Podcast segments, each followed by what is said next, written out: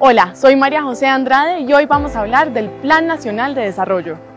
El Plan Nacional de Desarrollo es la brújula con la cual el gobierno orientará para dónde va y qué va a hacer en los próximos años de su mandato.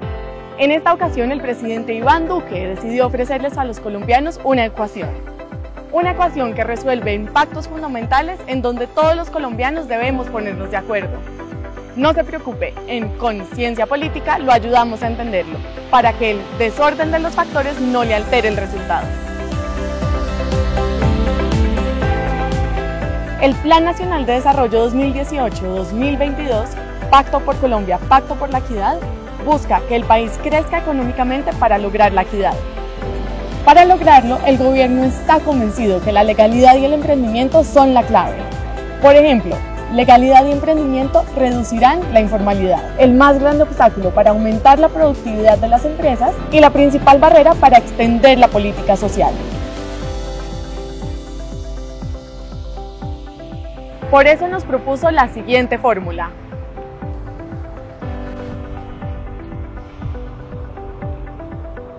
Pero cuidado, que aquí el orden de los factores sí altera el resultado. La legalidad es que todos juguemos bajo las mismas reglas y las respetemos. Es decir, que haya una justicia efectiva, que se luche contra la corrupción para recuperar la confianza en el Estado. Legalidad también es que se proteja la vida, la honra y las propiedades con más seguridad. Esto implica la presencia del Estado en los territorios vacíos en donde operan los actores criminales. Emprendimiento es aprovechar nuestro talento y nuestra capacidad para impulsarnos. Es importante desarrollar el potencial de emprendedores y del sector privado para que generen empleo y riqueza. Emprender es crear productos innovadores y explorar nuevos mercados. Para ello, debe lograrse una mejora tributaria y regulatoria apoyado en una revolución digital.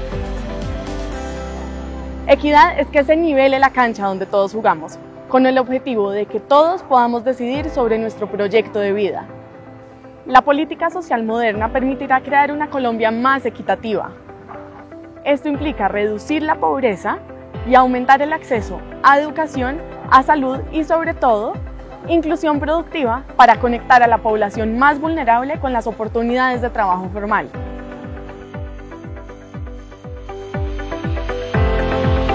Para el gobierno, la tarea de crecer con equidad no solo necesita el trabajo de sus instituciones, también se requiere que toda la sociedad se involucre. Por eso, el Plan Nacional de Desarrollo se construyó a partir de 26 pactos. Tres pactos principales, legalidad, emprendimiento y equidad, como la ecuación. 14 pactos transversales en temas como la economía naranja, víctimas, descentralización, mujeres, transporte, minería y energía, entre otros y nueve pactos regionales que contienen proyectos que van más allá de los límites de los municipios y departamentos. Cada uno cuenta con metas y estrategias que el gobierno se fijó y para las cuales tiene planeada una inversión de 1.096 billones de pesos. Entonces, ¿qué pasa si todo eso se cumple? ¿Cuál es el resultado final de la ecuación? Por eso se fijaron las siguientes metas. Crecimiento económico, Aumento de la cobertura en educación superior. Crecimiento del PIB. Crecimiento del empleo. Duplicar la inversión en ciencia y tecnología. Disminuir la pobreza monetaria.